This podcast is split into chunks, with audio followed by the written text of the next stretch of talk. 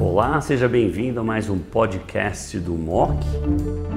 Olá a todos, bem-vindo ao MOC 2023, numa área que é de altíssimo interesse, que são os tumores de cabeça e pescoço. Nada melhor do que o Dr. Lucas Santos, que lidera a Beneficência Portuguesa de São Paulo e é um líder nacional dessa área, para comentar dos trabalhos mais importantes da ASCO desse ano. Lucas, bem-vindo. Obrigado, Fernando, pela introdução. E a gente vai falar sobre tudo aquilo que foi interessante em câncer de cabeça e pescoço. Lucas, excelente. Você resumiu os trabalhos mais importantes. Acho que esse ano também foi muito importante os estudos de cabeça e pescoço, e, na minha opinião, particularmente os de nasofaringe. É, os chineses é, estão dominando essa área, obviamente, epidemiologicamente, esse tumor é muito mais frequente lá do que no Ocidente, mas a gente tem que lembrar também que o tipo de carcinoma de nasofaringe é diferente do que tem no Oriente para o que tem no Ocidente. Então, a primeira pergunta é: você acha que os dados do estudo que fez cisplatina e genzar, que foi superior a platina e fluoracil, eles se aplicam ao Ocidente? E a mesma pergunta se os dados com o sintilimab se aplicam também ao Ocidente. A gente poderia transpor esses dados para pacientes com tumor de nasofaringe, não tipo 3, mas tipo 1 e 2? Bom, é, eu acho que se nós temos um, um, um nasofaringe, é, a gente não tem condições de estudar esses pacientes como eles estudam, porque a gente não tem um N necessário. Então, eu, eu acho que é absolutamente saudável a gente fazer essa transposição, sim. Né? O que eu acho que talvez a gente tenha que, que tomar um pouquinho de cuidado na transposição quando a gente está falando do, do, carcinoma queratinizante. Então, talvez aí esse, essa seja uma doença de uma biologia um pouquinho diferente, mas é, o carcinoma indiferenciado de nasofaringe, eu acho que a gente está tá pronto para assimilar os dados de, de gencitabina e platina, e eu acho que a gente está pronto para assimilar os dados de anti-PD1, anti-PDL1, assim que eles estiverem disponíveis no nosso meio. E, a pergunta é se a gente vai administrar cisplatina e gencitabina antes ou depois da quimio-rádio? Ah, enfim, eu acho que o grosso da evidência ele aponta muito é, para o tratamento de indução. Então, é, eu ainda prefiro né, é, aplicar antes.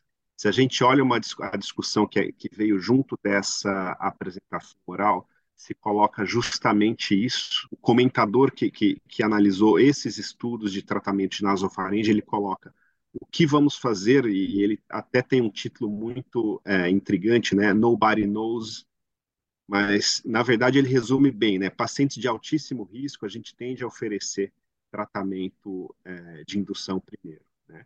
O que talvez é, esses últimos estudos, e aqui a gente não discutiu eles hoje, mas talvez pacientes de um risco um pouco menor, a gente possa até abrir mão desse tratamento de indução e oferecer radioquimioterapia de uma forma é, sozinha, né, para propiciar um bom controle de doença.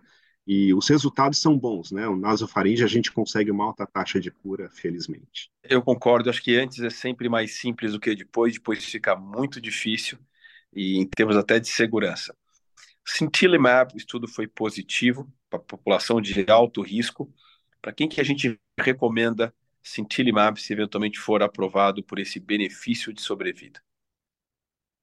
Eu acho que basicamente pacientes que tenham um bulk linfonodal, né, N2, N3, e isso é mais complicado de conseguir fazer no Brasil, né, não é todo centro que tem disponível, mas é, aqui fica até um chamado né, para os pacientes que tenham é, o DNA de, do vírus do Epstein-Barr positivo no soro. Né? Então, isso é um marcador de alto risco.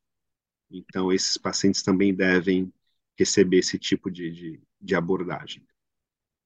Ou seja, provavelmente vai ser o primeiro uh, inibidor do PD1, PDL1 que vai ser aprovado uh, nessa, nessa indicação, né? O Sintilimab. Quer dizer, isso é um dado muito importante uh, que você está tá mencionando outra vez, com ganho de sobrevida, que é reportável, diria, no sentido de que isso não tinha acontecido. Uh, na ASCO desse ano também foi falado sobre pacientes que têm resposta na neoadjuvância com quimioterapia e fazem rádio ao invés de quimio-rádio. Né? Você pode comentar um pouquinho sobre isso, Lucas? É, então, assim, é, acho que só para colocar em contexto, né, existe uma tendência da gente tentar minimizar a toxicidade, né, é, toxicidade dos tratamentos, e essa é uma da, das, das tendências, né? Então, quando a gente oferece quimioterapia de indução e o paciente tem uma boa resposta, isso abre uma oportunidade da gente conseguir reduzir ou intensificar o tratamento, seja reduzindo dose campo de rádio, seja nesse caso que o, que o, que o Fernando mencionou, é, retirando a concomitância da radioterapia, e a gente tem resultados muito bons. E aqui lembrando que acho que aqui a gente tem que tomar um cuidado, que é uma população selecionada para uma resposta positiva a, ao tratamento de indução. Então, essa resposta positiva ao tratamento de indução, ela é um prognosticador importante, isso abre essa oportunidade para a gente bem intensificar esse tratamento. Mas eu tomaria cuidado, especialmente com pacientes com, com altíssimo risco, um grande volume de doença linfonodal, por exemplo, é, acho que é, é, o cuidado que a gente tem de ter, mas a gente tem condições de, de ter esse tipo de discussão, notadamente em pacientes um, um pouquinho mais fragilizados. É, eu acho que é importante também a gente mencionar que tem trials agora avaliando uh, o refinamento do tratamento uh, peri-rádio, quimio-radioterapia, de acordo com a presença de, de células tumorais circulantes, né? E para estratificar o risco de que eventualmente uh, após quimio-rádio, precisa de adjuvância, se não precisa, se precisa, baseado na detecção dessas células e se precisa, como que a gente vai monitorar se essa adjuvância está sendo realmente efetiva. Então, essa é uma área de nasofaringe que está muito importante, eu diria, com as áreas que mais avançou, e os chineses têm feito um trabalho absolutamente magnífico nesse sentido. E para finalizar, o, o Frail Immune, ele vê um esquema não baseado em cisplatina. A gente sabe que uma parte grande dos nossos pacientes não podem receber a cisplatina por, por várias questões relacionadas à toxicidade, ele mostra resultados muito interessantes. Você diria que a gente pode considerar isso como regime padrão ou devemos esperar um estudo de fase 3 com nível de evidência 1? Se a gente lembrar bem, a gente na ESMO do ano passado, se não me falha a memória, foi apresentado estudo também com esse mesmo regime carbotaxol, só que combinado com outro anti-PD1. E os resultados são basicamente equiparáveis em termos de eficácia em relação aos resultados do, do 048, que é o nosso estudo que, que, que é, pavimenta o nosso tratamento do câncer de cabeça e pescoço hoje. Então, eu acho que sim, é, eu acho que tem um, um, um grosso de evidência crescendo, é, suportando o uso de um regime alternativo de quimioterapia, carboplatina e paclitaxel, por exemplo. Eu não vou dizer nem só a cisplatina, que é um problema, mas também o 5FU infusional não é fácil de fazer, né? Porque você poderia é, argumentar que, ah, eu vou fazer 5FU mais carboplatina, mas ainda assim é um regime difícil, muita mucosite, muita toxicidade gastrointestinal. Então, quando a gente muda o backbone para carboplatina e paclitaxel, é muito mais fácil de fazer. Então, eu acho que faz todo sentido a gente fazer essa mudança, né?